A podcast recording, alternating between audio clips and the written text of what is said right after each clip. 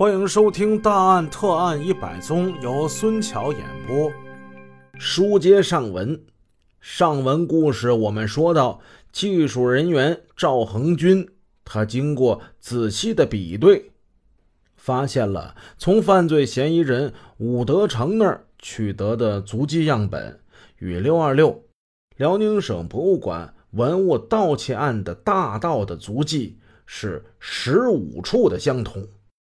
但是出于谨慎，赵恒军还是把鉴定情况告诉了另一位鉴定员丛丽荣，让这位女同志加以复核。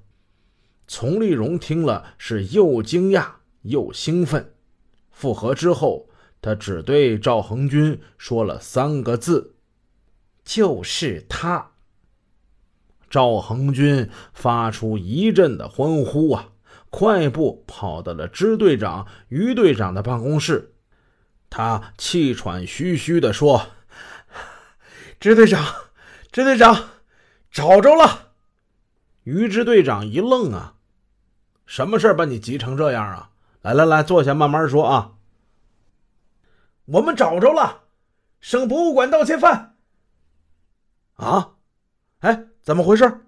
慢慢跟我说。赵恒军把情况简要的讲了一遍，事关重大，同样是出于谨慎，于支队长让赵恒军把足迹再交技术一科的副科长李学民进行复查。李学民认真的复查之后，肯定的说：“没错，可以百分之百肯定，就是这个犯罪分子。”于支队。压制不住内心的喜悦呀！他抓起了话筒，打给了韩广生副局长：“您别吃饭了，快回来吧。”韩副局把这情况又对沈阳市公安系统的一把手常局长进行了汇报。汇报完，他就跟于支队一起驱车来到了东陵区公安分局，对武德成进行突击审讯。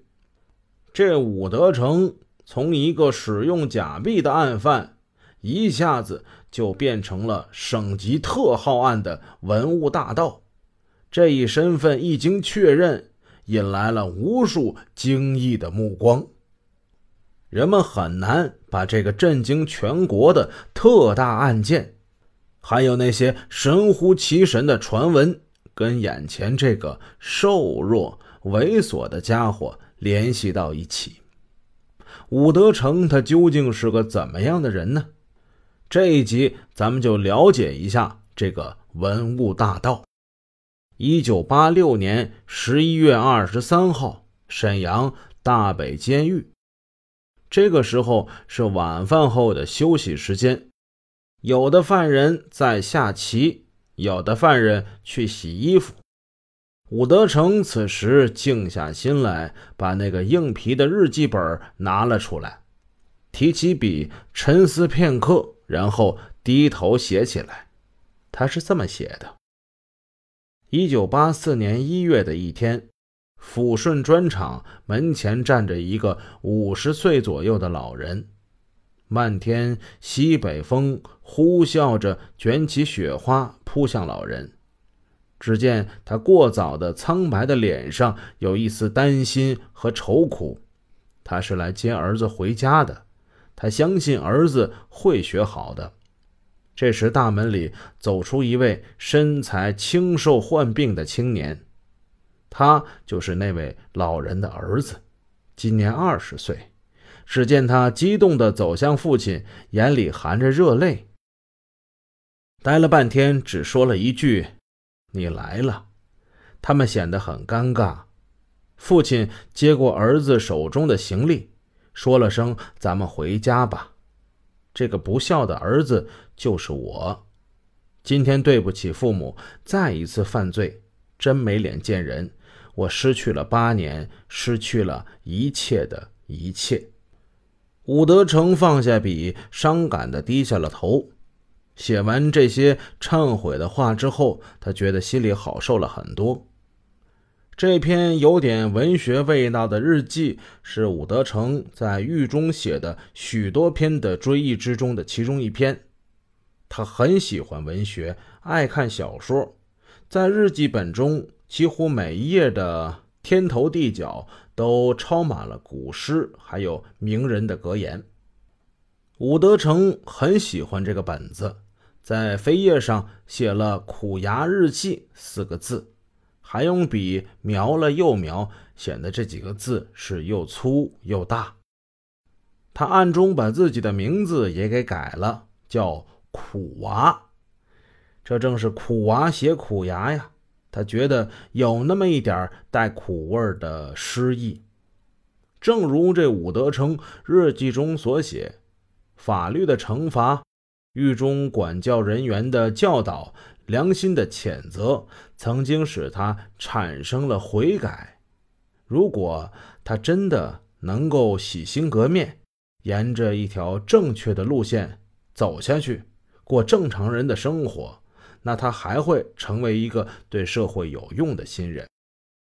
可是，在他不断表露忏悔心声的同时，还不时的冒出一两句不太和谐的杂音，就是怀念过去流窜犯罪生活的乐趣。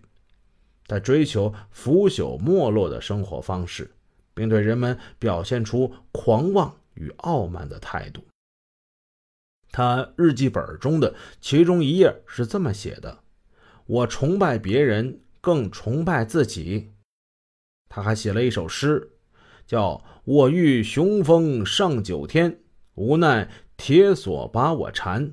有朝一日得脱去，名声显赫冲霄汉。”看这人这态度，他是既悔罪，又有一些邪念蠢蠢欲动。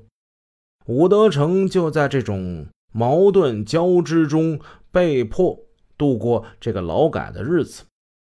值得注意的是，从1990年开始，在他的第二本日记之中，就开始越来越多的出现有关文物、书画，还有各类收藏品的知识与信息。上面的内容那就什么都有了。像什么辽宁省博物馆藏有辽代契丹族用的鸡冠壶，什么李玛窦的灵镜在北京图书馆，还有什么开封相国寺有两句千年的古诗，哎，记得那呀是五花八门。不仅如此，他对报刊披露的有关文物、书画被盗方面的消息也是颇感兴趣。什么？一九八九年四月，黑龙江省某县一农民盗窃沈阳故宫博物院的清宫珍品后落网。什么？荷兰博物馆被盗梵高画三件。什么？美加德纳博物馆十二件艺术珍品被盗，处一百万美元奖赏提供信息的任何人。他写的很细，有文必录。仅有八年文化的伍德成。居然研究起文物了，而且是津津有味的抄录这些东西，无疑表明此时他的兴趣跟注意力已经发生了转移。他在日记本上所写的已经不再是对过去犯罪的反省，而是千方百计的去收集关于文物方面的信息，从精神上做准备，以便获释之后。出去干一票大的，实现他一夜巨富的梦想。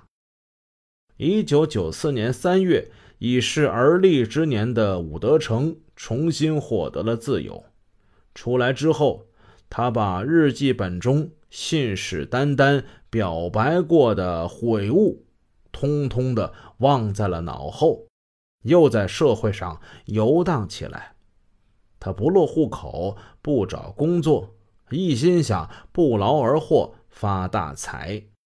他去找过他过去的恋人赵某，尽管赵某此时已为人妻，还有了孩子，可是，在武德成的纠缠之下，这两人旧情复燃，重温旧梦。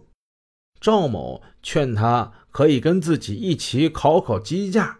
做个小买卖什么的，但是武德成根本不愿做这种赚钱少还得伺候别人的生意。此时，在他的脑海之中，已经策划了一起惊天大案。下文书我们就说说武德成是怎么盗窃得手。